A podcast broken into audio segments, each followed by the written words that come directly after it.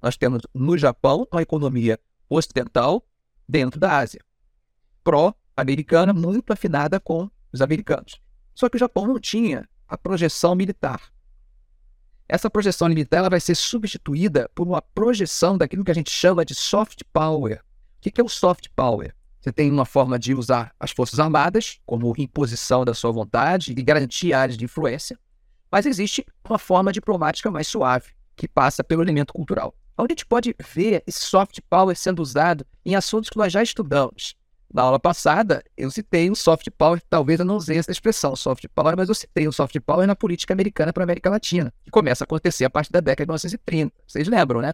Eu falei que existia um primeiro momento onde era os militares, a marinha americana interferindo na América Latina, e a partir da década de 30, nós temos uma mudança de perspectiva. Não é que o objetivo não seja continuar controlando e mantendo aquela região como área de influência. O objetivo é esse, só se muda a tática, porque aquela primeira parece naquele momento não era mais eficiente. Então você passa a usar um elemento cultural, que é o que a gente vai chamar de soft power. O Japão ele vai começar a exportar um soft power muito intenso para o mundo inteiro. Então, se você conversar com pessoas que viveram intensamente a década de 60, final dos anos 50, 60 e 70 na sua infância, até 80, quase todos eles perceberam esse soft power japonês. O Japão passava uma imagem de tecnologia além da média. Você conseguia ter uma visão do Japão como se fosse um país muito mais moderno, inclusive, do que os Estados Unidos.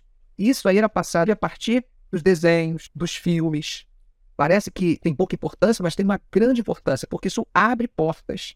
O elemento cultural abre portas para essa expansão. Eu posso dar exemplos no mundo inteiro, mas para ficar bem próximo a gente, a gente pode pensar o Brasil. Com a chegada, por exemplo, da Inchibras, da Escavajima, da Yashica, da Mitsubishi, Mitsubishi não de automóveis, tá? A de televisão, a Itachi e assim por diante. Diversos elementos da cultura japonesa foram chegando e trazendo junto com essa cultura a economia japonesa, a indústria japonesa. Dentro dessa perspectiva de presença japonesa, começa a chegar os investimentos japoneses. Os bancos japoneses vão se espalhando pelo mundo. E você tem, de um momento para outro, os maiores bancos do mundo não sendo bancos americanos, não sendo bancos alemães, sendo bancos japoneses. A gente está vendo uma dominação crescente sem o poderio militar. Os investimentos extremamente pesados. Eles criam instituições de soft power que existem até hoje, como a ZICA, que era uma aliança internacional para cooperação, que vai inspirar, por exemplo, uma que nós criamos também, chamado ABC, aqui no Brasil, não sei se vocês conhecem, Associação Brasileira de Cooperação. Eles vão fazer investimentos no mundo inteiro. Eles vão chegar aqui